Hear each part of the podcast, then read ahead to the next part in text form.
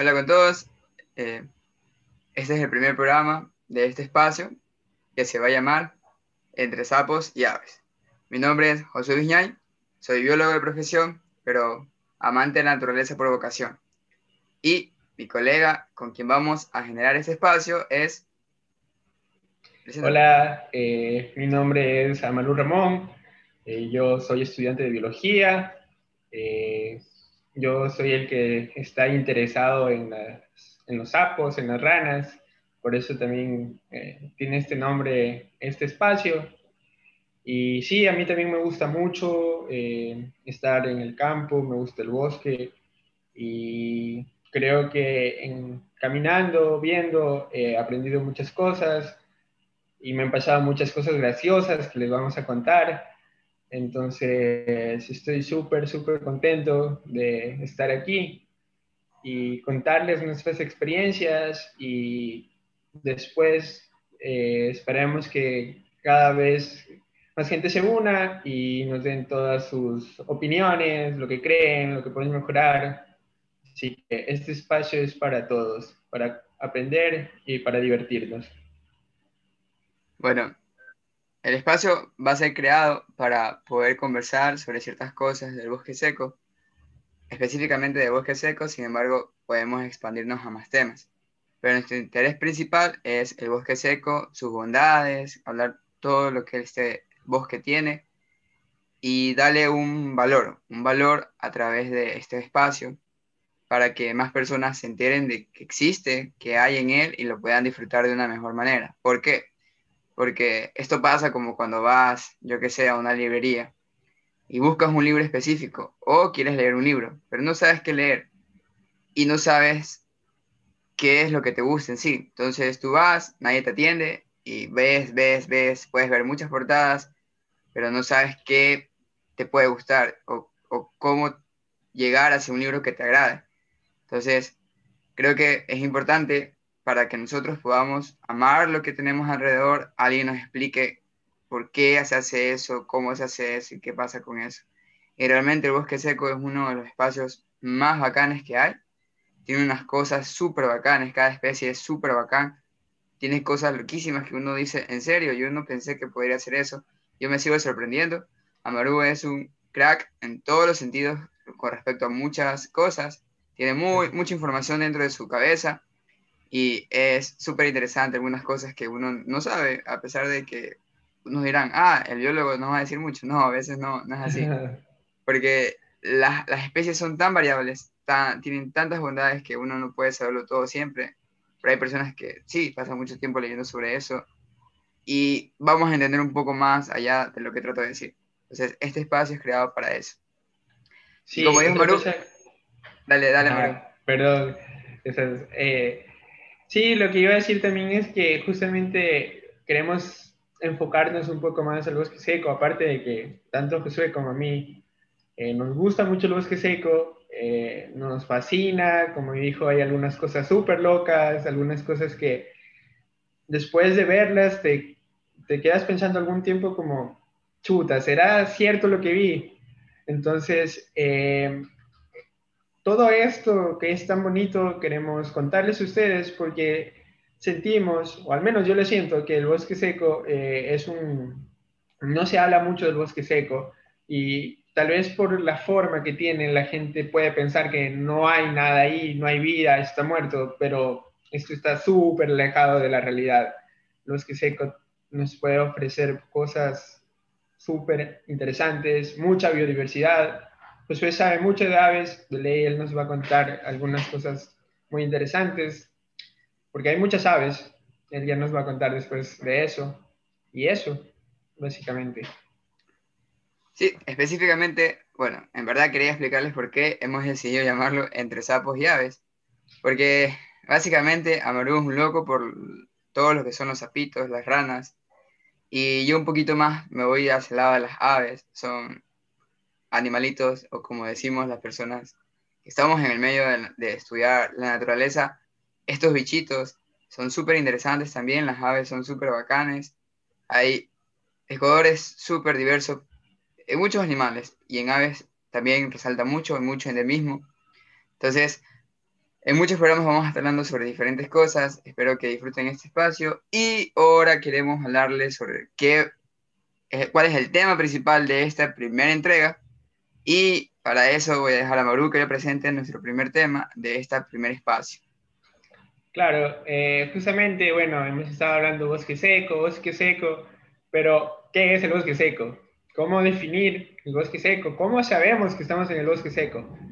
Eh, hay algunas cosas que debemos saber. Eh, nosotros cuando estamos en Guayaquil, estamos en Machala o estamos en Manabí, es muy marcado la época de lluvia y la época seca.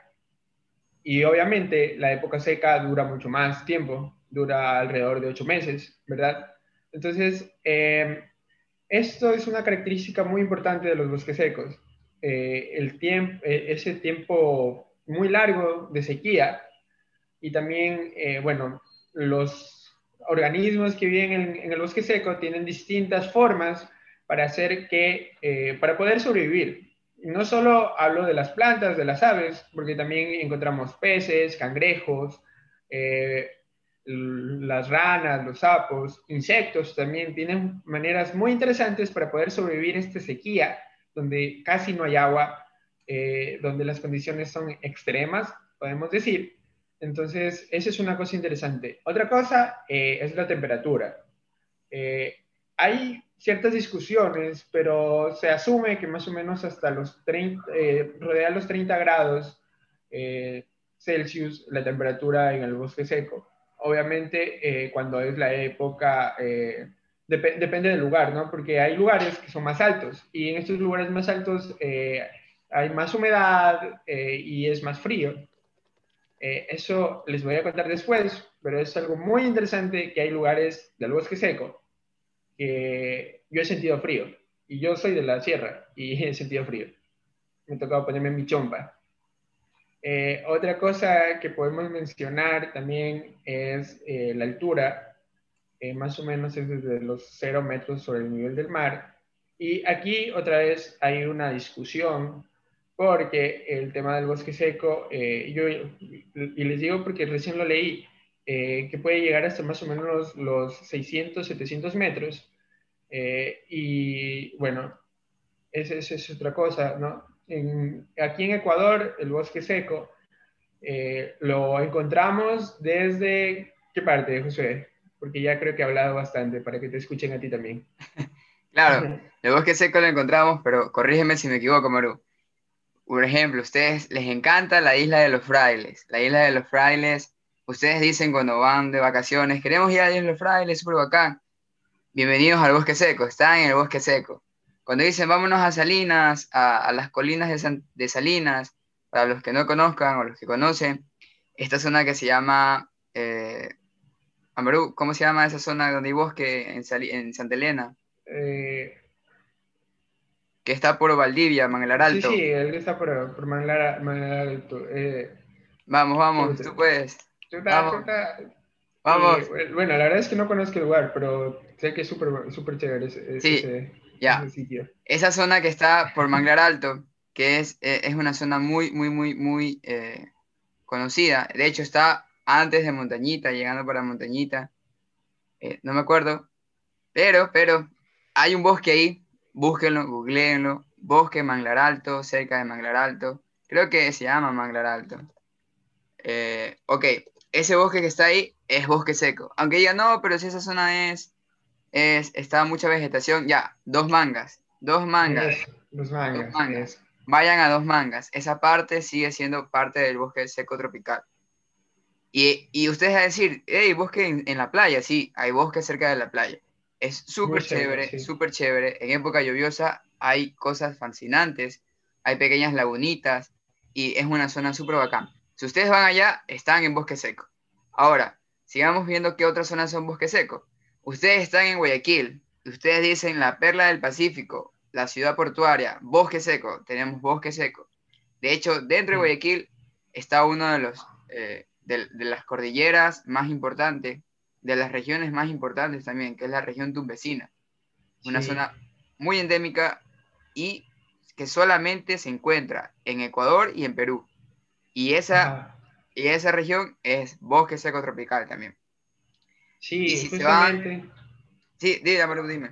No, solo iba a decir que justamente eso que tú mencionas también es importante, porque bosque seco no solo hay en Ecuador, eh, bosque seco también hay en Perú, bosque seco también hay en África, entonces, eh, pero las condiciones eh, más o menos son las que les comentamos, este tema como de la sequía, la altitud, la temperatura, pero hay lugares donde llueve más y llueve menos. Por ejemplo, aquí más o menos llueve entre 500 y 1500 milímetros al año, igual es muy poco comparado, por ejemplo, al bosque nublado o al páramo, no es nada.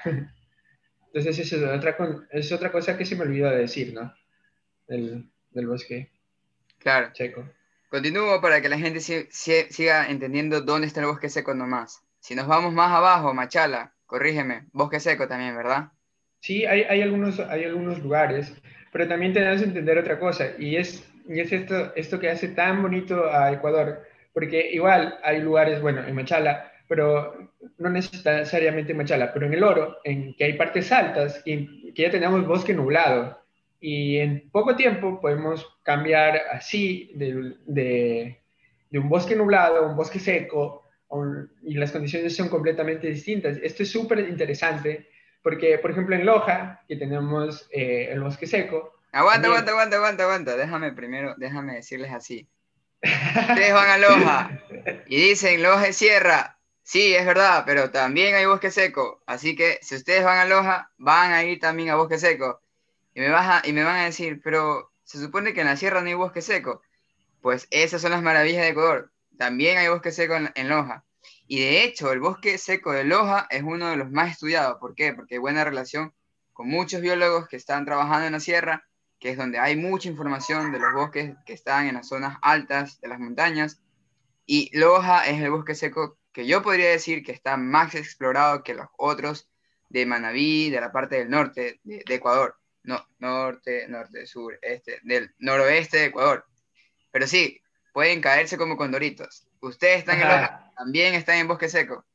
Sí, sí, eso, es verdad. Pero justamente, y eso pasa en muchos otros lados de, de Ecuador. Eh, puedes estar en Loja, en un lugar eh, que se llama Espíndola, eh, es, es, un, es, un, cantón donde tenemos, por ejemplo, el Parque Nacional Yacurí, que eso es completamente páramo, es muy frío, es muy alto, pero me parece que después de tres horas, o tal vez un poco menos, ya estás en el bosque seco. Entonces, esos cambios tan bruscos también hacen que eh, en estos lugares haya una biodiversidad increíble, como por ejemplo en Manabí. Eh, en Manabí hay una parte que ya es alto, que ya está muy cercano, por ejemplo, a Santo Domingo. Eh, entonces, en estos cantones no es bosque seco y es mucho, hay mucho más lluvia, por ejemplo, pero estás muy cerca ya también de llegar al bosque seco. Entonces, esto es a mí me parece fascinante. De ley que sí, de ley que sí, de ley que sí. Si vieron, yo le dije que Amaru es un crack en todo, así que vamos a tener mucha interacción de Amaru porque Amaru es una biblioteca andando. Pero sí, bueno, aquí ahorita les vamos a dar un poco de información de dónde es el bosque seco, dónde está, dónde lo pueden encontrar, ya pueden diferenciar un poquito dónde nomás hay bosque seco. Y como dijo Amaru, ustedes dicen, bueno, yo quiero saber ¿Cómo sé realmente si estoy en bosque seco y, no estoy en páramo? Si estoy en la parte de Loja. Amaru, dime, cuando tú estás en páramo, ¿sientes frío? Cuando estás en bosque seco, ¿sientes frío también o no? No, no, ah. para nada. Ah, o sea, o sea, depende, ¿no? Depende, depende también. Claro, la frase, la frase del biólogo. Sí, depende. Depende, depende. depende. eso me voy a graduar. Porque a mí me ha pasado, a mí me ha pasado, eh, por ejemplo, en Santa Elena, yo estaba trabajando en, en Bosque Seco de Santa Elena, y hay una, hay una altura donde tú ya vas subiendo en época de, de lluvia, que tú tienes un, un, frío, pero es que tú piensas que estás en la sierra, y de hecho tú ves neblina, ¿sabes? Nubes, ves todo borroso, o sea, es una locura realmente. Pero, pero sí, o sea, el, el frío no es el mismo, pero también puedes sentir frío. Sin embargo, sin embargo, igual tienes esa sensación de humedad, de calorcito, que es incomparable. Eso no lo vas a comparar jamás con el frío de la sierra. sea, siempre va a haber ese pequeño distintivo de, un pequeño un poco de humedad. Entonces, si sienten un poquito de humedad, a pesar de que vean neblina, es bosque seco. Como para que vayan así. Amaru, ¿qué otra, ¿qué otra cosa en las especies que podemos ver en bosque seco que no vemos en bosque? Sí, eso, eso es, por ejemplo, podemos eh, diferenciar con las plantas. Tú justamente en tu, en, tu, en tu fondo tienes un hermoso ceibo ahí. Entonces, ¿qué pasa? Que en el bosque seco, en la época seca, muchos eh, árboles botan eh, sus hojas entonces, hay veces que nosotros vemos solo un tronco y unas ramas y creemos, ah, eso está muerto. No, eso no está muerto, es una estrategia que tiene el árbol para evitar eh, gastar mucha energía, porque como no le está llegando, no le está llegando el agua, porque no llueve obviamente en la época seca, entonces necesita ahorrar como sea. Es como una mamá que sabe comprar eh, y ahorrar súper bien y saben qué tienen que hacer para no gastar tanto dinero. Bueno, los árboles saben cómo no gastar, cómo ahorrar energía. En cambio, en el bosque, en el páramo, por ejemplo, nosotros no vemos eso, pero también eh, los árboles no son tan altos, porque en cambio en los, en los páramos hay mucho viento. Entonces, en, en las plantas que hay ahí tienen que tener una estrategia para evitar que ese viento, y, eso es gracioso, pero así yo lo, yo lo aprendí cuando era pequeño, así me lo dijeron, como que para evitar que lo bote a la, a la planta, así, para que se vaya volando, porque es, el viento es muy fuerte. Eh, de hecho, a mí un par de veces me ha pasado que estando en el páramo, el viento me botó. O sea, no me botó cinco metros, pero sí me botó así unos, casi un metro me, me botó. Entonces, sí, necesitan ser, eh, en cambio, para todo ese frío que hace ahí y para evitar las heladas, porque hay, hay unas heladas muy fuertes. Entonces, eso es otra cosa. Y obviamente el agua, porque tú estás en el páramo y ves agua por todo lado, ves lagunas, eh, ves eh, un montón de pozas a lo que vas caminando. Y en el bosque seco hay, hay agua, sí, obviamente hay agua, pero no hay tanta. Claro, claro. Para que puedan entender mejor, cuando dijiste que tengo un fondo, eh, para las personas que están escuchando nuestro podcast, eh, también tenemos un video, de hecho, para grabar, porque no tenemos eh, mucha producción. Estamos haciendo una reunión por Zoom, estamos grabándonos y esto lo estamos transformando a audio nada más, y es lo que estamos subiendo al podcast. Pero yo en mi video tengo, tengo, tengo un hermoso ceibo, porque estamos hablando de bosque seco y cuando ustedes hablan de bosque seco, siempre, bueno, casi siempre van a ver un ceibo. El ceibo es una de las especies bandera, emblemática, insignia, etcétera, etcétera, etcétera, que representa a lo que es el bosque seco. ¿Por qué? Porque en toda zona donde hay bosque seco van a ver un ceibo casi siempre. Casi, casi siempre. es como que tú es una muy buena especie para decir como que, ah, esto es bosque seco. sí, sí. Es, una muy buena eh, insignia o bandera o representatividad que pueden encontrar en los bosques secos. Sí. Y, y hecho, el cebo es, es, es, lo que más, más abundaba, ¿no? Me imagino en esos tiempos cuando recién empezamos la colonia y vinieron y empezamos a explotar nuestros recursos. Supongo que los cebos habían a montones y montones y montones, ¿no? Claro, eh, justamente lo que tú dices, eh, bueno, en siguientes programas vamos a, ahondar más en esto de historias, pero, por ejemplo, eh, hay, se habla, claro, en la colonia hay algunos documentos históricos de algunos científicos, vaya, y ellos hablan y, describen, o sea, la cantidad de árboles que habían, porque no solo era el tema del ceibo, también había, por ejemplo, palo santo, que es otro es otro árbol muy importante, o otro que lo conocemos como guachapelí, eh, que obviamente después les vamos a contar toda su historia, les vamos a comentar todo, cómo son, qué implican, qué usos tienen, pero hay árboles que son, así como lo dices tú, son símbolos, son representativos, sí. Sí, de ley que sí.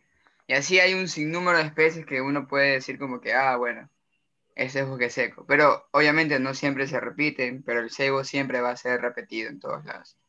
Y bueno, y muchos dirán, ok, estoy escuchando esto, no, puedo ver, no tengo una imagen. ¿Cómo, cómo sé que es, cómo es un ceibo? Bueno, ustedes van a ver un árbol que es súper grande y que es verde. El ceibo es una de las especies vegetales más inconfundibles que pueden existir en todo el bosque seco tropical. Al menos aquí en Ecuador, cuando vayan al bosque seco, eso es inconfundible. O sea, ustedes no se pueden equivocar de un ceibo de otra especie. Porque el ceibo siempre, siempre, siempre tiene un tronco, un tronco verde. De hecho, cuando uno pinta los arbolitos en, en, en la escuelita, ¿no? Tú pintas, ¿cómo pintas un arbolito, eh, Amaru? ¿Qué es lo típico que pintas arbolito? Verde, eso es lo más típico. Pero, pero las hojas y el ah, tronco. Las hojas, obviamente. El tronco, café. Ya, café, ¿verdad? Si no hay café negro. ya, exacto. Ya, pero el, el cebo es como esa adolescente rebelde. Y dice, no, no, no, no, yo no quiero estar café, yo quiero ser verde, mi tronco quiero que sea verde. Y, y bro, hermano, hace, o sea, es verde. Hablamos de un tronco verde. Es, fue, es muy poco común ver un árbol con el tronco verde. Imagínate, imagínate tú, que vienes de, de, otro país así, y vas caminando por, por el bosque, y ves un árbol verde, loco, ¿qué piensas? No sé, ¿qué dices? ¿Quién pintó ese árbol de verde? ¿Por qué no tiene hojas? ¿Qué, ¿Qué, le hicieron al árbol? Ese, esa es la casa del duende de ley, han de decir, porque es todo verde. Capaz. sí, sí, sí.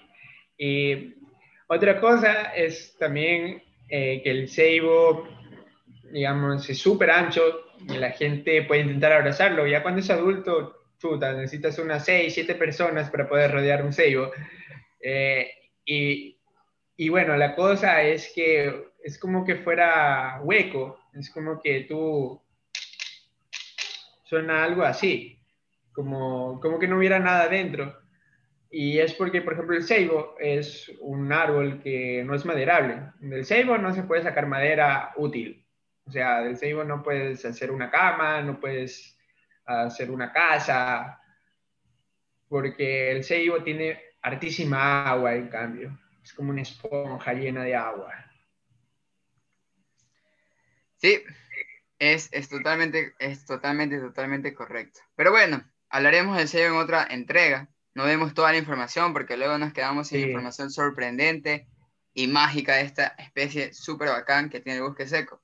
Y sigamos hablando de, de, bueno, cómo más identifico el bosque seco, cómo sé que estoy en bosque seco.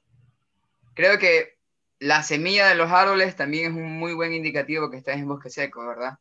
Sí, eh, justamente, eh, bueno, obviamente no, no me van a, ver lo que les voy a decir, pero voy a tratar, porque estoy aquí con unas semillas. es muy gracioso, pero tengo muchas semillas en mi casa. Eh, entonces, esto es muy interesante. Eh, como sabemos, los árboles, por ejemplo, a ver, imagínense ustedes que hay un árbol y tiene muchas semillas. Y todas las semillas caen cerca del árbol. Cuando, si es que estas germinan y empiezan a crecer, es súper malo porque todas las especies están cerca y están compitiendo todas las especies de la, eh, to, claro, todas las, eh, todos los organismos de la misma especie, el mismo árbol, con sus hijos, por así decirlo, por, por uh, los mismos nutrientes, el agua. Entonces eso no sirve, eso haría que una especie eh, muera, que se extinga, vaya. Entonces, ¿qué, ¿qué hacen los árboles, las plantas para poder, eh, para poder ser eficientes, digamos, para, crecer? Bueno, ellos se inventaron, digamos así, eh, unas formas para utilizar el viento, por ejemplo. Eh, hay un árbol que luego ya vamos a hablar también, que lo conocemos nosotros como amarillo. Y este árbol es, cuando yo vi la semilla me quedé atónito, porque, chuta, no, yo dije una semilla tan grande, yo, yo no había visto nunca una semilla tan grande, porque es una semilla aparte de que tiene muchas espinas, tiene un ala. Entonces, cuando cae, tiene un ala larga, tiene, tiene una, un ala, yo no sé, me corriges, Josué, pero debe ser casi como de unos, ¿qué será? Unos 15 centímetros, 20 centímetros, más o menos la longitud del ala. No, menos. Quizás unos 10 ya. Ya, soy un poco exagerado, ya se ya, sí. pero bueno. bueno, la cosa es que eh, esta ala le sirve para poder utilizar el viento y, eh, y, e ir a otros lados y poder crecer ahí. Es, lo mismo sucede con otro árbol que es muy importante, que es el pijío. El pijío eh, es, en su semilla, está envuelta en, en, una especie, ¿cómo le podríamos decir? De, de, una figura geométrica rarísima, así como de un ovni, que tiene unos, unos cinco, unas cinco alas. Entonces esto hace que se dé vueltas, así es como que fuera un trompo que se está dando vueltas y con el viento utiliza para irse igual a otros lados.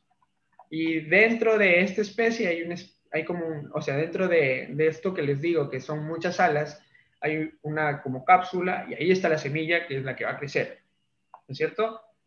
Igual lo mismo sucede con otras especies eh, que tienen así, hay una que parece papel, por ejemplo, y dentro de esta especie como de papel tenemos la semilla. Y es una semilla muy pequeña y obviamente es para otra vez utilizar el viento. Pero no siempre se utiliza el viento. Hay otras veces que se utilizan otras estrategias, se utilizan a otros animales, a insectos, a mamíferos, pero como les decimos, eso lo van a escuchar todo en otro episodio. De ley, de ley, de ley. Pero bueno, ya tenemos la base que es básicamente que las semillas de los árboles, bueno, los más grandes, ¿no? Eh, se, se, se, dispersan a través del viento y lo, lo que los caracteriza, la cosa que hace especial acá a estas semillas, estos árboles, es de que tienen como alas. Y para dar un poquito más, de que la gente se imagine un poquito más, es como esta pelotita que sale en Harry Potter, que, tiene las alitas, la, la morada. Les empieza a girar, se ven como espirales o alrededor de la, de la bolita esta, como un se hace como un tipo de onda. Hagan de cuenta que es la bolita en medio, esas alitas alrededor, pero no son así como alas como de un ave, sino que sale un tipo de capa fina y que bordea todo el círculo, todo el círculo, todo el círculo, y esto es como que un ala en el caso de él. ¿Cuál dijiste la, la semilla que tenías, que dijiste que parecía un? Eh, la del pijío. La del pijío. yo la siento así, por, esa forma tan, tan interesante. Ya, y en el caso, en el caso de, de, del amarillo, tenemos que es como una oreja, y al final de la oreja tiene un arete, y ese arete es la semilla. Y ese arete tiene tiene, tiene espinas. Tiene muchas espinas, muchas, muchísimas espinas. Y esa oreja es lo que le sirve al amarillo para que pueda volar, por decirlo así, cuando esta semilla empieza a caer y empieza a girar eh, la oreja, que sirve como un ala, y permite que la semilla se disperse.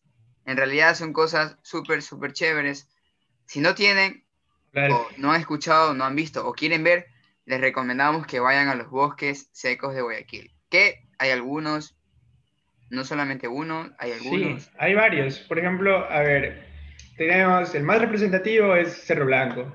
Ya. Eh, es el más grande y en donde seguramente, obviamente, ahí hay guías que los pueden ayudar, les pueden explicar.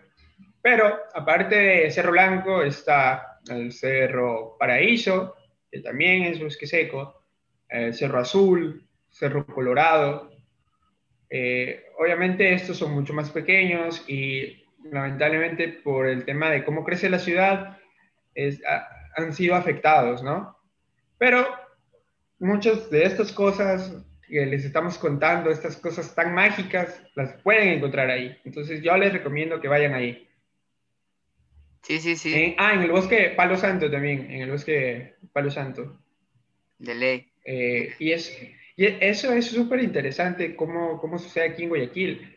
Eh, hay bosques pequeños, seguramente muy pequeños, pero dentro de la, dentro de la ciudad. Si tú estás, por ejemplo, en Urdesa, estás muy cerca del bosque Palo Santo, tú coges la línea 55 y te quedas cerca de la iglesia de los mormones, que los conocemos nosotros, y estás ya muy cerca, simplemente tienes que caminar por ahí y llegas a un UPC y ahí tienes la entrada. Y vas a ver todas estas cosas. Si vives en Vía La Costa, Cerro Blanco está cerca de ley.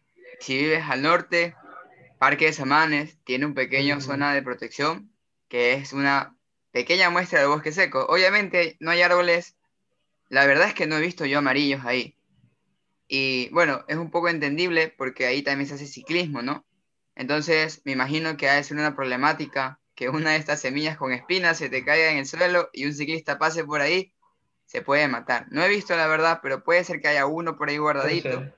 Puede ser, pero no he visto. Pero Samanes tiene una muestra representativa de, algunas plantitas de bosque seco, como por ejemplo el bototillo, que lo característico de este, de este arbolito es que bota eh, como un, tipo de, algodón, ¿verdad? Sí, sí, sí. Y que es como un tipo de, esfera, el fruto es una esfera que cuando está maduro explota y hace caer una lana que parece algodón y es súper chévere porque de hecho dentro del algodón está la semilla. Sí, que son muy pequeñas y es como uno, yo la primera vez que las vi eh, me confundí, hay unos pequeños crustáceos así que son muy parecidos a la semilla, no sé si te has, dado cuenta, el bototillo, pero si tú le ves, chuta, es como si fuera una G, es así como si fuera una G media enrollada. Entonces, eso, eso es una, algo chévere del bototillo y el bototillo es cuando está en flor, chuta, toda la ciudad está hermosa y todos los bosques se quedan hermosos porque la flor es súper bonita, es amarilla. Y así como es casi igual que cuando uno es, eh, ve eso, eso que tanto lo promocionan ahí en Loja, de, en Mangaurco, con los guayacanes, es lo mismo acá, pero con botellas. Es verdad. Yo quiero resaltar que para mí la semilla del bototillo parece popó de ave seca, pero de estas aves que hacen como, como, tipo de, de, de, serpientita o de gusanito. Sí, sí, sí, Para mí parece popó de, de, algún ave o algún mamífero chiquito, la verdad. Te toca ahí es como que, ay, este es popó, o de algún insecto, que por lo general, bueno, creo que es más se parece a la popó de los insectos, es como que, ay, este es popó de insecto. No, no, es la semilla del, del bototillo. el bototillo, sí, sí, sí. Eh, eh, ah, también, por ejemplo, si tú vives, eh, puede ser, por ejemplo, en Bellavista, si tú estudiaste en el colegio 28 de mayo, seguramente tuviste al frente un cerro y veías ahí unos árboles. Por ahí está el Cerro Paraíso y ahí también hay algunas cosas muy interesantes. Hay algunas aves, tal vez Josué, si es que has estado ahí, me imagino que sí, habrás visto algo, pero yo les puedo contar, por ejemplo, que todas estas árboles que ya les mencionamos también están ahí. Sí, sí, sí, sí he ido, sí he ido a Cerro Paraíso, es un bosque, o sea, es una muestra bastante representativa del bosque seco dentro de la ciudad, y creo que es uno, bueno, si se le diera la importancia que se merece, sería el segundo bosque más grande que tiene Guayaquil con respecto a bosque seco y el, más, el segundo más representativo, porque de hecho es una, es una montañita, ¿no? Y es una muestra muy chévere del bosque seco, muy cerca, muy cerca. Por ejemplo, para irnos a Cerro Blanco, para las personas que vivimos en el norte de Guayaquil o en el centro de Guayaquil, quizás se nos haga un poco tedioso irnos hasta Cerro Blanco, vía la costa, por eso mejor me voy a la playa, diría yo, ¿no? Pero una muy buena alternativa puede ser Bosque Cerro Paraíso, la verdad. O sea, si le diéramos la, la, o sea, lo potenciáramos como lugar para ir a visitar y aprender y tuviéramos unos guitas, aunque hay ahorita hay oferta de algunos biólogos que se están dedicando a, a, darle valor a esta zona, que los pueden contratar, pueden buscar, preguntar, pueden ir y es una muy buena opción para respirar un poco de naturaleza aún estando dentro de la ciudad, que eso es lo más bacán. O sea, por ejemplo, en mi caso, de aquí a Cerro Paraíso yo estoy a unos 15 minutos nada más. Para irme a Cerro Blanco estoy como casi a 45 minutos, a veces una hora, o sea, es más lejos para mí que Cerro Paraíso. Entonces, obviamente, yo iría a Cerro Paraíso a, hacer cualquier actividad. Y de hecho, hay bastantes aves ahí, porque ahora está muy de moda, saltándonos un poquito, de, siguiendo escribiendo el bosque seco, esta actividad que es la observación de aves, ¿no? Y más que todo cuando lo haces dentro de la ciudad, sería como que observación de aves urbanas. Entonces, Cerro Paraíso es un muy buen lugar. Y hablando de aves, ya digamos como que, bueno, Josué, Amaru, si yo estoy en bosque seco, ¿cuáles son las aves más comunes de observar en bosque seco, no? Bueno, ahora es momento de que se caigan nuevamente como condorito y escuchen de que, por ejemplo, la tortolita ecuatoriana es una ave que pasa en bosque seco. Y que de hecho... Y para los que no saben qué es una tortolita, porque capaz en otros ah, lados lo conocen con otro nombre. ¿Verdad, no? A ver, cuéntanos. Verdad, verdad, puede ser. Las palomitas tierreras, las que decimos, ah, mira, una palomita tierrera. Ya, esas son las tortolitas ecuatorianas. Que, que de hecho me pasó una vez que me tocó hacer una actividad de observación de aves con personas de la sierra, pero personas que no están, que no son de Loja, por ejemplo, donde también hay bosque seco, sino personas de más arriba, ¿no? Quito, eh, otras zonas de más arriba, Cuenca y otras partes de, de, la sierra, que cuando vieron una tortolita ecuatoriana era como que, ah, esa es la tortolita ecuatoriana, y me quedé como que, ¿por qué te, ¿por qué te asombras? No entiendo, no entiendo, no entiendo, no entiendo. Ahí, ahí entendí que la tortolita ecuatoriana, la distribución no está tanto en la sierra, en la parte muy alta, ¿no? Y que para ella es como que, wow, esa es una tortolita ecuatoriana. Y la tortolita croante también, o sea, que se parece a, estas, eh, a estas tierreras, pero la diferencia es un poco diferente, que hablaremos después sobre estas especies, cómo diferenciarlas. También fue como que, ah, esa es una croante. Y yo así como que sí, es una croante. Súper, súper chévere esa, esa, esa, esa experiencia, ¿no? Porque uno piensa que al menos los pajareros o las personas que se dedican a observar aves, se le dicen pajareros, se les da ese apodo, eh, saben muchas de aves, ¿no?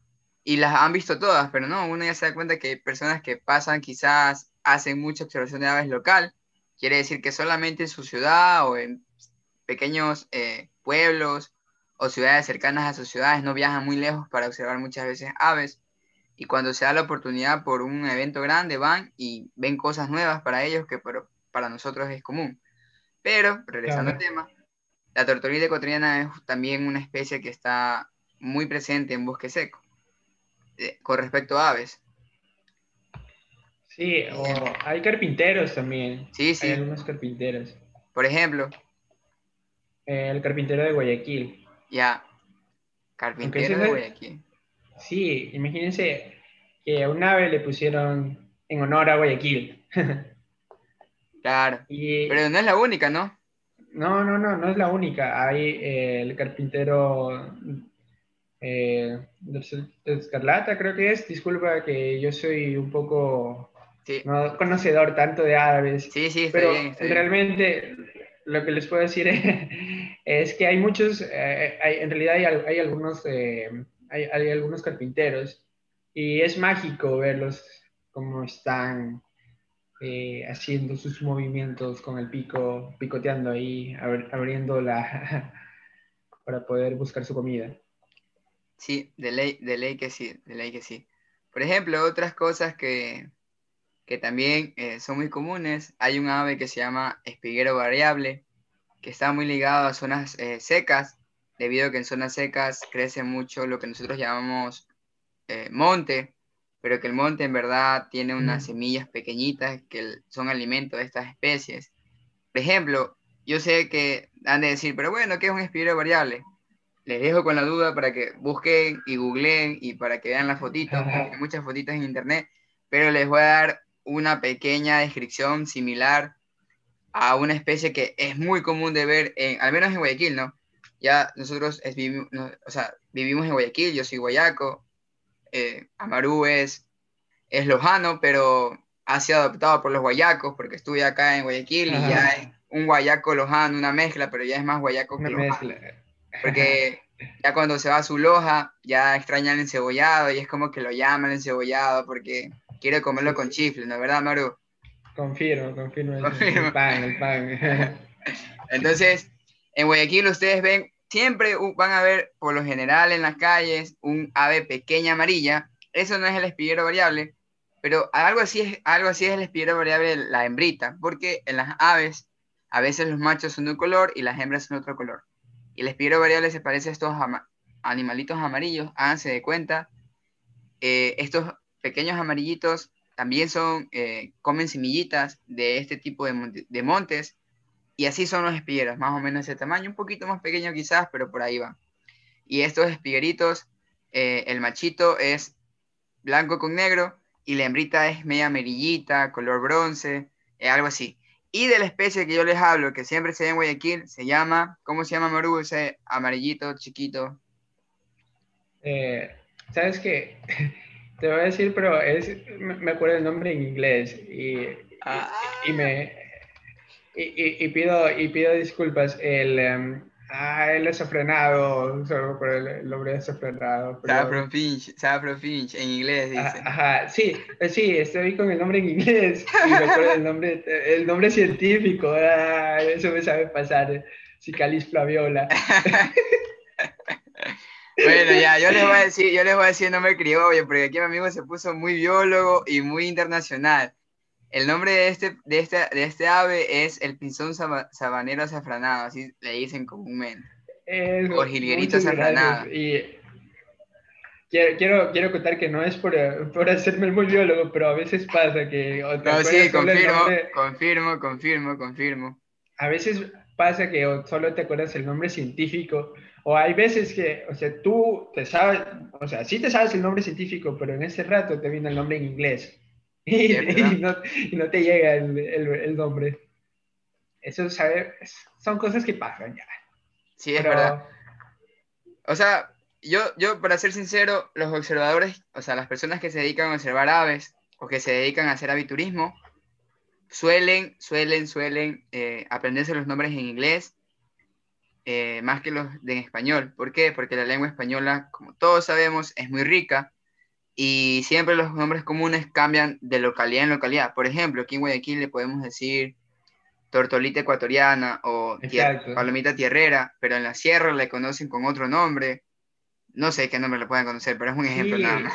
ca- cambia, cambia, cambian los nombres bastante. Hay, hay un ave y, y me disculpo por el nombre que les, que les voy a que, le- que les voy a dar. Porque, Se puso grosero. eh, ustedes conocen el vermelón, el, ese, el, e- esa ave que es roja, ¿no? El, el mancho es completamente roja, es súper súper vistoso. Pájaro brujo.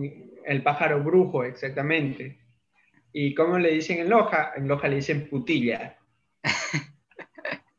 Bueno, bueno, bueno, no, no cuente la historia porque podemos discutir esa historia en otro punto y lo dejamos con la pica. Sí, solo- Para quizás para que Pero es- googleen, traten de buscarlo, no importa, pero pronto vamos a tener una- una- un espacio para contar todas las historias de los nombres raros de las especies de cualquier ave, árbol, eh, mamífero, ranita o lo que sea. Porque sí hay unas historias muy locas sobre los orígenes de todo esto. Y, y- y ya, vamos a hablarlo después. Pero ya, ese es el Sí. ejemplo más certero, ¿no? Tenemos la variedad de nombres común en español de localidad en localidad. Y ya la dijo aquí mi amigo Amaru. Pero Amaru, cuéntanos, cuéntanos qué ranas son características del bosque seco tropical. Ranitas, ¿qué ranitas? Sí, ok, les voy a contar de las ranas y es súper chévere el mundo de las ranas, porque cuando decimos bosque seco, poca agua, y nos acordamos de las ranas, de los sapos, que siempre están nadando en una charca, en una laguna, eh, necesitan agua por sus características, decimos, aquí no debe haber, pero sí, hay, y hay bastantes. Eh, tal vez no hay tantos como en los Andes, por ejemplo, o en la Amazonía, pero sí hay. Y ahora les voy a contar algunas ranas que podemos encontrar nosotros aquí en Guayaquil. Les voy a contar las que yo he visto. Eh, por ejemplo, hay una rana que es conocida como la rana cohete. Ese es su nombre eh, común. Eh, y esa de ahí, junto a otra rana, que se la conoce como rana nodriza, estas dos ranas son ranas que solo se las encuentra en el bosque seco. Y tenemos en nosotros el, esta especie que se llama Epipedobates machalilla, que justamente se la encontró en el Parque Nacional Machalilla. Ese fue el primer lugar eh, que, donde se la encontró. Y esta otra rana que les digo, eh, también solo se encuentra en estos espacios.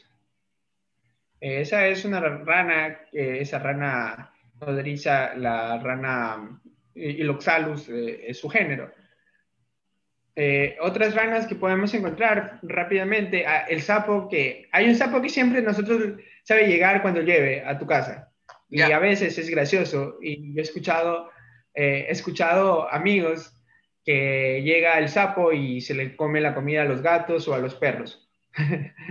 sí, es súper es, súper gracioso eso que esas adaptaciones que tienen. Entonces, esta, eh, este sapo común también lo encontramos aquí.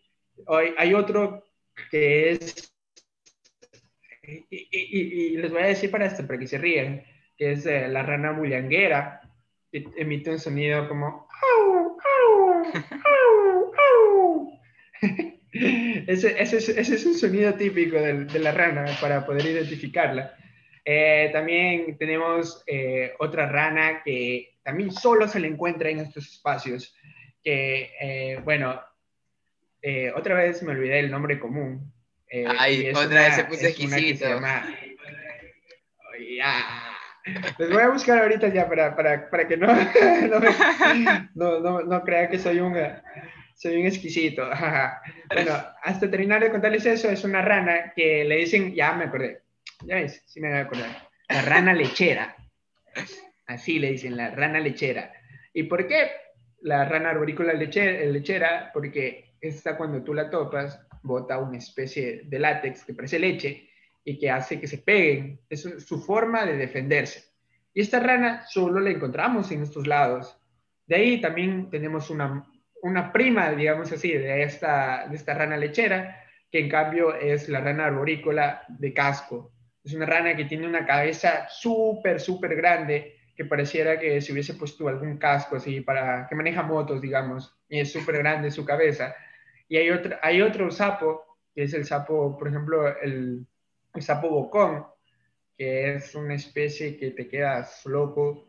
¿Por qué? Porque esta especie, cuando estamos en la época seca, se entierra, se mete en la hojarasca, en la tierra, eh, en el lodo, lo más que puede, y se queda ahí en unos 7, 8 meses, y cuando llueve sale a reproducirse, a comer, y, cuando es, y de nuevo, ya cuando viene la época seca, se mete hay más ranas, pero eso les podríamos decir como que las ranas más representativas. Pero les puedo decir que, por ejemplo, aquí en Guayaquil debe haber entre unos 12 o 14 especies distintas de ranas. Sí, sí. Es una locura, ¿no? Y ustedes han de decir, pero bueno, yo no he visto nada de eso en Guayaquil. Tienen que despertar sus sentidos arácnidos, como dice Spider-Man. Porque realmente Guayaquil es una ciudad que tú puedes estar caminando por el centro y puedes ver una rapaz, un ave rapaz. ¿Qué es un ave rapaz? Hagan de cuenta, les voy a poner un ejemplo gringo, porque todos queremos ir a, Gringolandia siempre. Pero como un águila calva, así, un águila, es un águila en sí, una rapaz se relaciona con las águilas. Entonces ustedes pueden ver un ave volando siempre más o menos grandes, no siempre son buitres, no hablo de los vigilantes tampoco, ¿no? Sino que hablo de, aves que vuelan sobre nosotros, que son grandes, y dicen, ah, un buitre, no, no a veces son rapaces y está en plena ciudad, o sea, tú estás caminando por el centro y ves eso, esa locura así, te quedas como que, wow, qué bacán. O puedes ir a algún parque y puedes ver algún carpintero y te quedas como que, wow, qué bacán. Pero uno siempre tiene que estar como que, parecer loquito, yo digo, ¿no? Como que ir caminando, viendo arbolitos, viendo arbolitos, y cada vez que ven un arbolito van a ver algún ave o algo súper chévere. Porque Guayaquil tiene mucho, muchas, muchas cosas increíbles con respecto a animales. Y, los bosques que tiene, ¿no? Cerro Blanco, Cerro Paraíso, el mismo jardín botánico, que antes yo escuchaba full jardín botánico, jardín botánico, ahora se escucha menos, pero todavía existe. Son espacios donde uno puede ir y ver muchas cosas chéveres dentro de la ciudad, o sea, hablamos de 15, 20 minutos. sería importante, sería importante, aparte de saber que existen esos espacios, visitarlos, porque claro realmente estos espacios, por ejemplo el jardín botánico, eh, eh, obviamente su funcionamiento depende de la gente que vaya a visitarlo y es un lugar donde se puede aprender mucho. Hay gente que sabe mucho, les pueden hablar muchas cosas, entonces al ir yo les, eh, ustedes se van a enterar de muchas cosas. Eh, pido disculpas por ese sonido, mi celular eh, se alocó. Pero bueno, eh, entonces estamos allá, tal vez. bueno, entonces el, sí, les recomendamos que visiten, porque aparte de encontrar cosas muy interesantes, de maravillarse, están apoyando a ciertas fundaciones, porque aparte, por ejemplo, muchas veces estos eh, lugares tienen eh, convenios con otras fundaciones, eh, fundaciones que apoyan también al rescate animal, animales que son silvestres, apoyan a diferentes causas que son muy importantes. Entonces, al ir a estos lugares, aparte de apoyar a estos, al mismo bosque, al mismo jardín botánico, también están apoyando a otras iniciativas muy importantes y muy necesarias. Sí, confirmo para confirmar. Es verdad. Sí, sí, sí, Guayaquil. Guayaquil es una locura, o sea, tenemos de todo. Tenemos tráfico que nos agobia, tenemos mucha gente caminando por la bahía, tenemos muchos centros comerciales, pero también tenemos muchos espacios naturales. Y que, bueno, desde mi perspectiva, tienen cosas interesantes y podríamos decir que son un poco funcionales. Porque obviamente, tengo que admitir que como biólogo y como dije al inicio, amante de la naturaleza por vocación, me gustaría que Guayaquil sea toda verde, que tenga más árboles, más cosas, menos palmeras. Creo que eso es una marca que nos identifica a casi toda la nueva generación de biólogos, que estamos en contra de las palmeras. Quizás en algún momento nos vean como loquitos marchando porque queremos que corten todas las palmeras. Pero, pero, pero, sabemos que tampoco es lo mejor porque ya son árboles que tienen muchos años y sería una pérdida eh, para algunas especies que se han adaptado a utilizar estos árboles que nosotros pensamos que no son funcionales, pero a veces pueden ser funcionales por el tiempo, no porque realmente sean funcionales, sino que las especies, no sé, las obligan a que las usen. Es como cuando tu mamá solamente sabe hacer un crema de brócoli, a ti no te gusta la crema de brócoli, pero cuando ya creces te gusta la crema de brócoli, porque te exigieron que te comas tu crema de brócoli. Algo así son con las palmeras, aquí en Guayaquil los animales. O cuando tu papá solo te da arroz con huevo, porque... No sabe hacer nada más. hacer arroz con huevo. Ya, exacto, sí. Sí. O sea, los animales son así, los enseñan, no tienen más árboles y se acostumbran a lo que hay, entonces como que ya, eso no quiere decir que algunas especies sean funcionales. Pero eso lo vamos a hablar en otro tema, sino que todo se mezcla porque todo está conectado. Y Porque todo está conectado. todo va de la mano, así que, bueno. Hablando de lo que dijo Amaru, que bueno, estos espacios dependen de que las personas visiten. Es verdad, de hecho, eh, lastimosamente a nivel mundial, tenemos que decirlo, ¿no? Los bosques secos son uno de los ecosistemas más, eh, más amenazados. Están reduciéndose súper rápido, súper rápido, se reducen cada vez más rápido, porque a diferencia de los bosques altos, o bosques que están en montañas suelen ser más caros en el sentido de deforestarlos porque tienen elevaciones y por lo general se lo utiliza para agricultura, estos espacios se lo utilizan para agricultura, se lo utilizan más que todo para ciudades, porque las ciudades que están cerca de bosques secos crecen quizás más, más, más rápido porque los terrenos por lo general son planos y es muy fácil invadirlos, construir tu casita, no necesitas gran cosa y ya tienes una casa ahí, una invasión, una casa, porque el terreno es plano. Simplemente lo quemas, quitas la vegetación y ya empiezas a construir tu casa. Y esa es una de las razones por el cual el bosque seco está muy, muy amenazado a nivel, a nivel mundial, no solamente en Ecuador. A nivel mundial, sí, sí, sí, es uno de los lugares más amenazados. Y bueno, aparte de, de ese tema están los incendios y es por este tema de la sequía porque como está tan seco, es tan fácil iniciar un incendio y es tan fácil que se propague, porque también hace bastante viento. Entonces es muy fácil que se queme si está todo seco. Entonces ese es, otra, ese es otro tema complicado. De hecho, eh, lamentablemente ya vi eh, que en Cerro, Cerro Colorado hubo un incendio, por ejemplo. Hace no mucho tiempo hubo un, otro incendio en Paraíso. Entonces, como vemos, esta, esta problemática de los incendios es, es fuerte. Otro, otro problema, eh, solo lo voy a mencionar y de lejos se les va a seguir comentando más acerca de eso, es el tema de los cazadores. Sí, de ley. Por ejemplo, yo, aparte de que me gustan las aves y que mi, mi, mi crush laboral o mi crush de interés es la ecología urbana. Eh, específicamente, específicamente eh, me gustan mucho los loros y los loros urbanos. Cabe recalcar que yo me gusta mucho lo que son la ecología urbana. Y los loros urbanos son el producto. Bueno, ¿qué es un loro urbano? Un loro urbano es un loro citadino, o sea, que vive en las ciudades. El man usa traje y va a trabajar. No, mentira, mentira, es una broma muy mala, pero son loros que están en las ciudades, se desarrollan en las ciudades. Entonces, estos loros eh, son el producto del tráfico ilegal. Por lo general, hay loros que están presentes en, bosque seco tropical que están muy amenazados por el tráfico ilegal.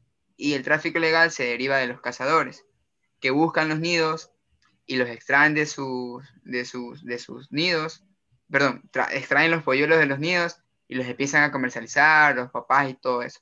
También cazan, por ejemplo, venados.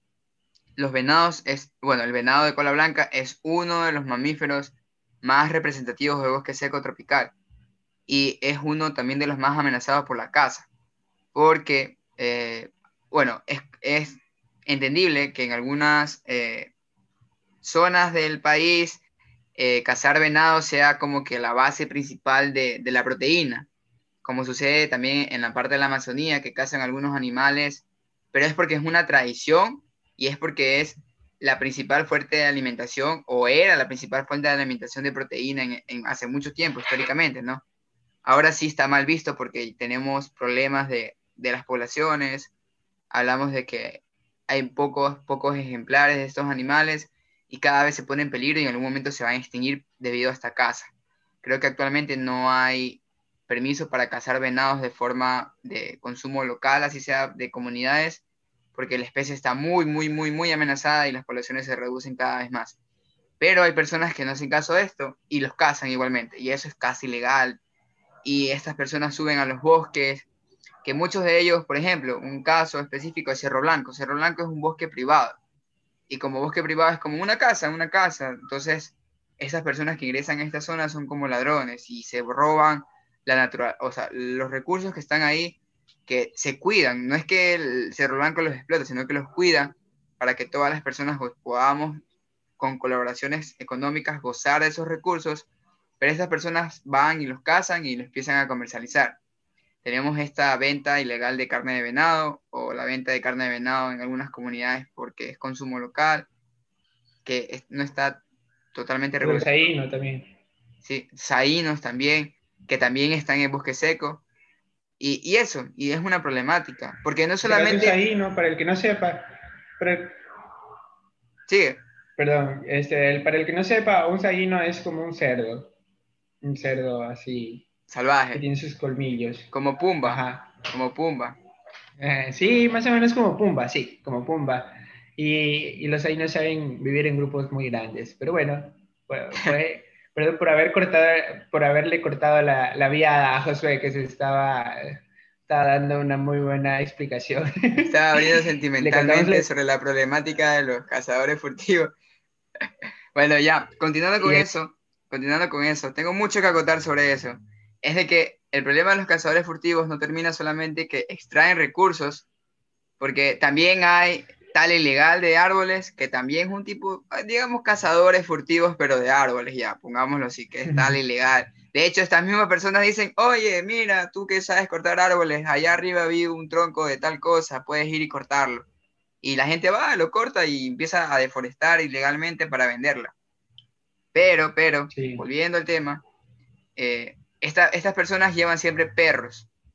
Y muchas veces estos perros se pierden de estas personas y a ellos no les importan los perros, en verdad los usan como protección para los animales y que no los maten a ellos. O sea, los perros son una herramienta más de trabajo para ellos y muchas veces los dejan olvidados en el bosque o los perros se independizan de ellos, se van y ya, y se quedan en el bosque y empiezan a crearse jaurías ferales.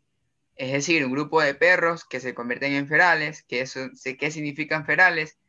Que dejan de tener esta relación con el humano dejan de ser domesticados. Por ejemplo, si ven a un humano, no van a decir, ay, tócame, y le mueven la colita, sino que van a decir, ¿qué haces aquí? Este es mi territorio, y van y te atacan, y, ya, o sea, eres un animal más para su cacería y su almuerzo, quizás. Y esa es la problemática muchas veces de los perros ferales, que imagínense, o sea, ven un humano, que en teoría somos quienes lo dominamos, y nos atacan. Ahora imaginen un animal y los atacan, los atacan. Y ustedes van a decir, no, pero si en el bosque hay leopardos. Bueno, muchas personas podemos pensar que en, Ecuador hay leopardos y cosas así, ¿no? O, o celotes o cosas así. Pero no, los perros ferales son mucho más agresivos que estos animales carnívoros que nosotros tenemos a veces un mal concepto de ellos por las películas, por relatos de nuestros abuelos que vivían en el campo y que tenían ciertos problemas, pero que vamos a ir despejando esto de aquí más adelante en otros programas. Pero la verdad es que estos perros, cuando se reúnen en jauría y no tienen control por parte de los humanos, no hacen caso a los humanos, eh, son más agresivos y logran matar animales que pueden estar en el, en, la, en el top de la pirámide alimenticia. Y son realmente una problemática. Claro. Hay casos de que un, de estos perros ferales que maten, por ejemplo, eh, a un puma o inclusive a un oso, porque bueno, aquí en Ecuador también tenemos osos, por si acaso. Eh, no viven en el bosque seco, pero también hay aquí en Ecuador. Y puede suceder eso. El, problema, el problema de los perros ferales es un tema que afecta a todos los lugares, no solo bosque seco, también afecta, por ejemplo, eh, es como lo que ha pasado históricamente en Galápagos con chivos, con cerdos que viven allá en, en, Galápagos. Y el, problema no es tanto cuando tú los tienes en tu casa, porque bueno, si tú los tienes en tu casa, eh, puedes vigilar qué están haciendo, pero si se te escapan y crean estas poblaciones, como contó Josué, ahí sí es complicado porque son especies que como son introducidas, no tienen quien se los coma normalmente. Entonces es muy, muy, muy difícil eh, controlar eso. Eh, igual no solo son los perros, porque hay otro problema con los gatos, por ejemplo. Los gatos eh, son unos cazadores por excelencia y cazan un montón de aves, y no solo aves, también cazan algunas salamanquesas, por ejemplo, cazan algunas lagartijas, inclusive pequeñas serpientes. Y eso también es muy complicado porque afecta, afecta todo, porque eh, puede ser que esta serpiente se tenía que alimentar de otra especie. Entonces, como le están comiendo a ella, esta otra especie ya no tiene quien la mate, entonces esta especie va a proliferar y va a desencadenar, desencadenar muchos otros problemas. Sí, pero bueno, abriremos una sección para hablar sobre estas problemáticas, pero es inevitable decir que esto también afecta al bosque seco, es una de las amenazas. Bueno, ya dijimos los incendios forestales, la sobrepoblación, por ejemplo, los incendios son generados para cultivo de maíz a veces, cultivos ilegales. O para hacer casas. Para hacer casas, principalmente también para hacer casas. Por ejemplo, Guayaquil tiene una problemática súper eh, grave con las invasiones territoriales. Histórica. Sí, sí. De hecho, casi todo Guayaquil ha sido invasiones. Sí, muchos barrios, este, muchos, de, muchos de los sauces han sido invasiones. Eh, muchos eh, también en algunas partes del, del Guasmos ha sido invasión. Y eso quiero aclarar, que no es solo, no solo barrios de que uno puede creer que es, de que es de gente que no tiene mucho dinero, tal vez, porque es en, todos lados, o sea, también hay lugares donde, vive gente de dinero que también son invasiones. Esto es así. Sí, sí, sí, es verdad lo que dice Maru, muchos los barrios, creo, que casi todo Guayaquil empezó así. Y la dinámica del crecimiento urbano, porque muchos dicen como que, ah, Guayaquil no tiene una buena planificación, pero bueno, es que las invasiones empiezan, ¿no? ¿Y qué hacen los políticos? dicen, bueno, esta gente no tiene agua potable, no tiene alcantarillado, no tiene, no tiene carretera, tienen como 10 años viviendo ahí, ya son grandes, son mucha gente, pongámosle. Y lo regularizan, pero no se regulariza porque hubo una buena planificación, sino porque ellos dijeron, no, yo quiero una casa y la pongo aquí y ya. Y me tienen que legalizar en algún momento. Y bueno, es una problemática como tal, pero esa problemática genera que se coman a los bosques y los bosques vayan reduciéndose poco a poco. Tenemos también... el manglar. El manglar también. Que bueno, bueno, Guayaquil, hablar de Guayaquil, claro que esta sección no es, no el manglar, pero hablar de Guayaquil, si hablamos y cambiamos un poco el tema de bosque seco, nos pasamos a hablar sobre Guayaquil. Guayaquil tiene bosque seco, manglar, y es súper interesante, ¿no? Pero lo vamos a hacer en algún momento también, hablar sobre Guayaquil, y ver qué nomás tiene Guayaquil con respecto a los ecosistemas que lo bordean. Eh, entonces tenemos eh, también cacería, cacería ilegal. ¿Qué otra problemática, Maru? La mina, las minas. La minería también. Sí, la minería también es una problemática. Sí, cuando uno va por vía la costa, eh, encuentra muchas canteras. Muchas canteras que la mayoría nunca tuvieron ningún permiso, eh, nunca han sido legalizadas. Entonces se comen el bosque, sacan la piedra caliza que lo utilizan para crear el cemento y eso dejan botado. Y obviamente eso crea problemas muy serios. El problema inclusive es tanto que luego esos terrenos no sirven ni siquiera para sembrar. Claro, claro. Porque se extrae todo, o sea, hablamos de que toda la, o sea, para sembrar tenemos que tener claro que necesitamos materia orgánica. Y para hacer minería necesitamos extraer la materia orgánica para llegar al recurso. Y hay que aclarar, ¿no? Dirán, pero el cemento no es minería, sí, sí, es un tipo de minería. Yo también me enteré hace poco, no, no, no, no se sientan mal. Yo no sabía que extraer cemento era un tipo de minería, así que tranquilos. Pero sí, el extraer cemento es, un, es una forma de minería. Y que está en Guayaquil. En Guayaquil hay full minería ah, con respecto a la extracción de tierra caliza, piedra caliza, que está en toda la, parte de, de Vía la Costa. Pero bueno, así vamos avanzando. Y esas son las problemáticas del bosque seco. Y por eso Creo que Maru comparte conmigo esta recomendación. Visiten, visiten los bosques secos para que no se sigan invadiendo, no se sigan destruyendo, no sigan reduciéndose porque son importantes. Y son importantes de muchas formas. O sea, por ejemplo, Amaru, las ranitas que viven en el bosque seco, ¿qué se puede hacer con las ranitas del bosque seco? Claro, eh, uno puede pensar, chuto, una rana, ¿qué me va a servir? Pero una rana eh, en su piel como la rana eh, tiene, como decir, una piel expuesta, desnuda, no tiene algo duro, necesita de alguna forma poder evitar que, que, sus depredadores lo coman o que los hongos, las bacterias, los virus la ataquen y mueran. Entonces ellos tienen algunos compuestos que hace, compuestos que tienen ciertos, ciertas moléculas que eh, algunas personas, biotecnólogos, eh, científicos, químicos, han estudiado por mucho tiempo. Esto se conoce como exudados. Estos exudados tienen muchos potenciales y muchos usos. Por ejemplo, de una rana eh, de, aquí de, de, aquí de, Ecuador, se está encontrando un, se está elaborando ya un fármaco que va a servir para atender al el reumatismo. Imagínense, el reumatismo que nunca eh, se había encontrado, por así decir, una cura. Bueno, ahora va a haber un tratamiento con una rana que está aquí. Entonces, luego, ustedes pueden pensar igual, ¿para qué si me sirve sirviendo las ranas?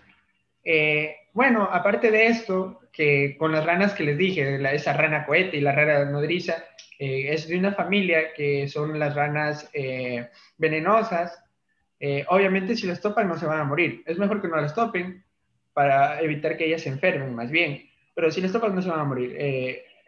Tal vez les pueda afectar si es que la lamen o la comen. No hagan eso, por favor.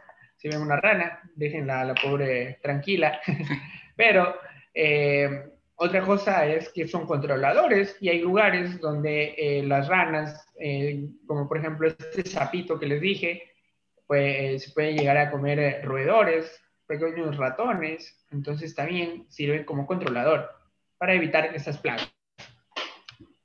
Sí, por mi, por mi parte las aves nos dan un servicio súper chévere. Pongamos un ejemplo. Siempre nos van a pedir en todos lados eh, reforestar, siempre vamos a querer reforestar, pero la reforestación es un trabajo. Como todo trabajo necesitamos invertir dinero por lo general la reforestación lo hacen empresas privadas, unas pocas, pero también lo hacen los gobiernos. Y para el gobierno reforestar una área que está muy, muy, muy mal o muy deforestada, es mucho dinero, porque reforestar es una actividad cara, en el sentido de que necesitas contratar gente que plante los árboles. Puedes hacer voluntariados, pero no vas a, plantar todos, todos los árboles de una sola. Vas a necesitar muchos voluntariados y no siempre se puede hacer eso. Entonces contrata gente que lo haga. O si no, lo que haces es eh, también pedir ayuda a otras entidades y te, te unes, pero igual sigue siendo mucho dinero. Entonces, esa es una parte. La segunda parte es cuidar que las plantas que plantaste crezcan y crezcan sanas y crezcan bien, algunas veces regarlas, otras veces no, porque cuando estás plantando plantas eh, especies que sean de la misma zona, ¿no? Pero algunas mueren, otras no mueren. ¿Qué pasa con las aves? Las aves y muchos mamíferos, también algunas ranas, supongo, no sé, desconozco, pero los mamíferos y las aves son excelentes dispersadores de semillas, los, los murciélagos también, que son también mamíferos, pero mamíferos voladores, son excelentes dispersadores de semillas. Entonces, ¿qué quiero decir con esto? Que estas especies nos ayudan a reforestar de forma gratuita, solamente nos piden a cambio que conservemos el área, que conservemos ciertos árboles, que planteemos ciertos árboles, y ellos lo, nos reforestan por nosotros y nos ahorra un dineral que no se imaginan. Y otra cosa interesante con lo que tú dices es que hay especies no pueden germinar o la eficiencia de germinación es muy baja si es que no pasan por el tracto digestivo de aves o de murciélagos. Mira, ve, importantísimo. Es decir, que si, si no hay ese, esa, ese link o esa especie que permite que la semilla se active, porque sí, las semillas de los árboles se activan, necesitan alguna cosa química o alguna señal que les diga, oye, despiértate, te toca crecer, sale, hazme la plántula, ya, ya es momento. Entonces, como dice Maru, es verdad, muchas especies vegetales necesitan que su semilla pase por el tracto digestivo de algún animal y para poder germinar. Entonces, imagínense ahora que quieras reforestar una zona con una especie que tenga que pasar por ese proceso. Más dinero, o sea, el proceso de, de reforestación con una especie, con esa especie hablando ya específicamente, eh, sería muy caro, muy, muy caro, porque necesitarías un experto, y los expertos, por lo general, tienen, necesitan, ¿no? Eh, son expertos por algo, mucho tiempo de estudio y cobran, así como saben, cobran, ¿no? Pero un ave lo hace gratis, simplemente pasa por el trato digestivo y ya, no, no le pago al experto, simplemente dejo que el ave haga su trabajo y ya. Entonces, las especies son, son muy importantes en los bosques secos y y necesitamos darles valor y para eso necesitamos visitar, para que se conserven el tiempo necesario hasta que alguien venga, se interese por hacer una investigación y nos pueda generar ciencia y esa ciencia pueda venderse con algún producto o algún mecanismo, estrategia que pueda ser replicada y vendida a otros países y no sé, hagamos un poco de dinerito con estos recursos que tenemos a nuestra, a nuestra mano, ¿no? Entonces, sí, sí, sí es cierto. Y hay otras cosas, muchas más, que en otros episodios vamos a ahondar y les vamos a contar esto de, de las aves y de qué, pues, qué especies pueden crecer y todo eso, se los vamos a contar, pero no se lo decimos para que obviamente nos sintonicen en los siguientes canales, en claro, los claro. episodios, perdón. De ley, de ley, de ley.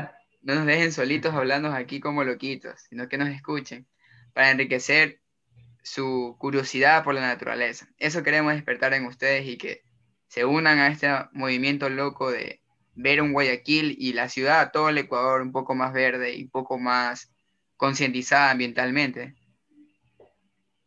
Sí, este, chuta, eh, igual les comentamos que tanto para José como para mí es la primera experiencia de este tipo de grabar un, un programa, un episodio de esta manera. Entonces, de ley hemos de tener algún fail súper gracioso, alguna cosa por ahí.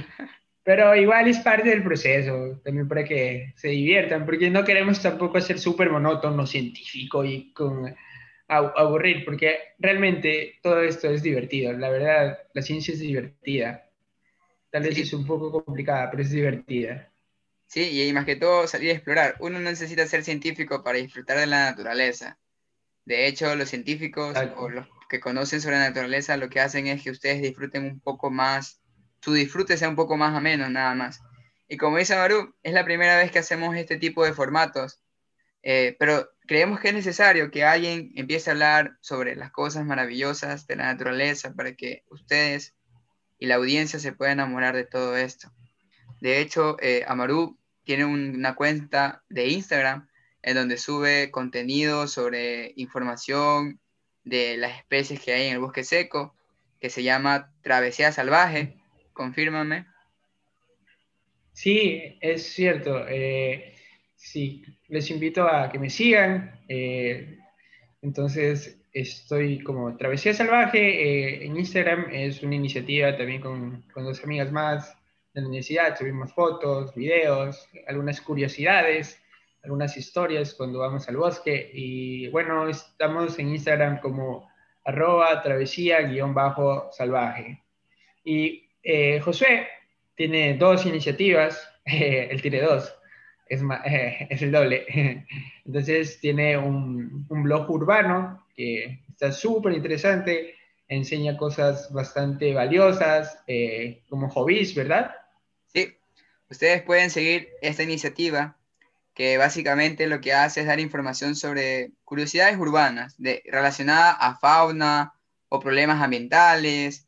Hay una sección para, para todos los intereses. Trato de ser bastante diverso y dar mucha información. Me pueden buscar como arroba terminado en Z, hobbies con Z, 95. Esa es mi cuenta eh, en Instagram.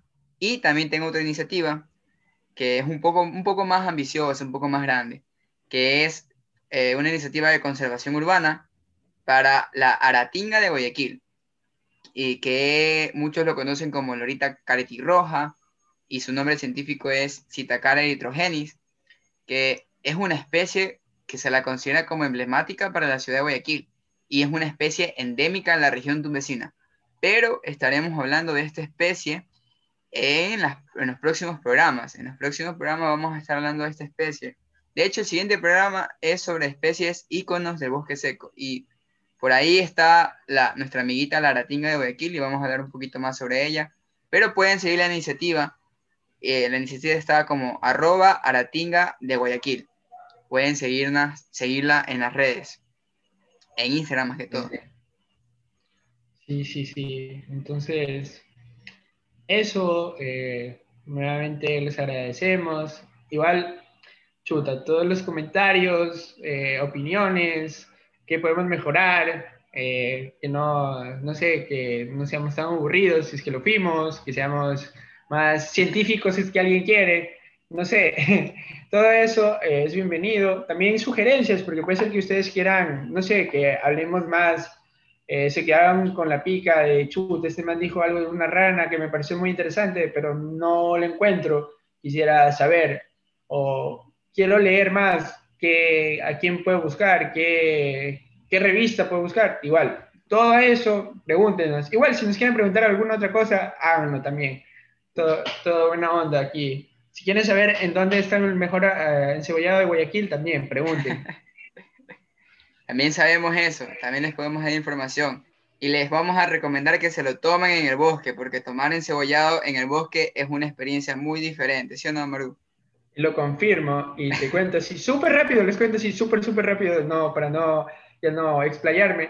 Una vez eh, fui desde, eh, desde Prosperina hasta Cerro Blanco, había caminado como unas siete horas, estaba muy cansado y, y ya en una parte muy alta había mucha neblina estaba lloviendo y saqué el encebollado, un encebollado con limón, un poco de ají y dos panes. Pucha, el mejor encebollado. Comida de campeones para biólogos de campo y personas aventureras. Así mismo, así mismo. bueno, creo que esto ha sido todo por el día de hoy. Agradecemos que nos hayan sintonizado. Esperamos que la propuesta les agrade. Vamos a seguir eh, generando más programas para su de guste y espero que, los, que nos puedan ver en las siguientes ocasiones. Sí, eh, muchas gracias a todos y ya nos vamos a ver. Eh, igual seguramente hemos de tener algunas cosas nuevas. No, no quiero decir eh, qué puede venirse, pero puede ser alguna cosa interesante. Así que les dejo con la duda y sintonícenos el próximo programa. Que tengan bueno, para nosotros buena noche, buena día, buen día, buena tarde, lo que sea, donde sea que estén. Chao. Gracias. Esto fue Entre Sapos y Aves.